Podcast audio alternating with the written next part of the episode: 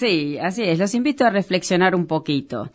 La vida sueño de Calderón de la Barca describe la tragedia del príncipe Segismundo, que se cuestiona el sentido de la vida mientras se encuentra en cautiverio.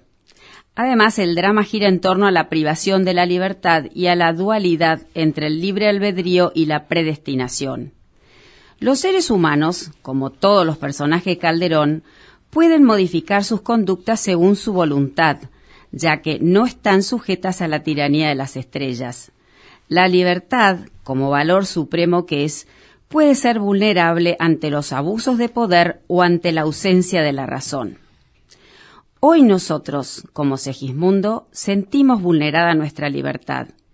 El virus ha alentado a un gobierno de científicos, entre comillas, a montar una obra épica de terror y de suspenso con un final trágico.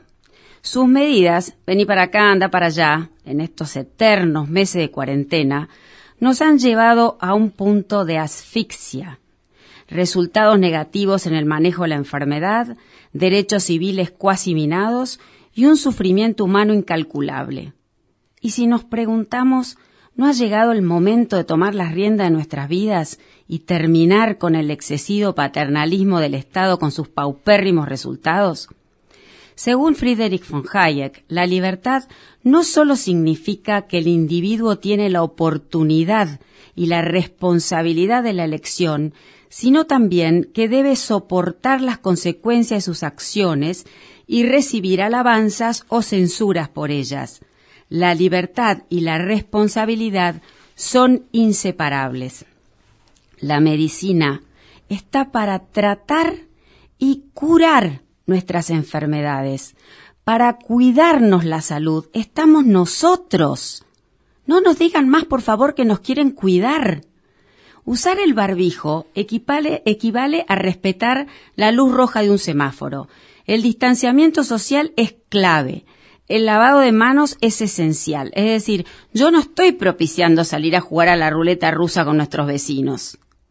Vivir aislados en pequeños o grandes guetos constituidos por pueblos, ciudades o provincias, impedir el pleno funcionamiento de la industria, el comercio, la producción y los servicios, atenta contra la Constitución Nacional. Y esto es muy importante.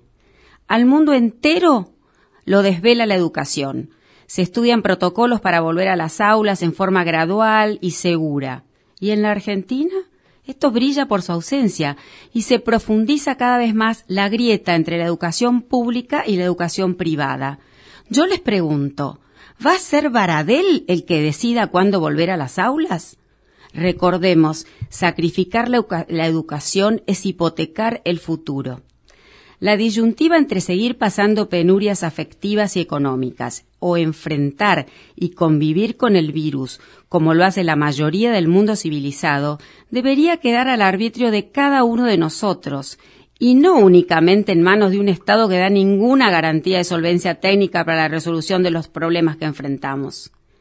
Y la vida es sueño y los sueños sueños son, y la libertad significa que el futuro se encuentra en cierta medida abierto a como el hombre lo quiera escribir.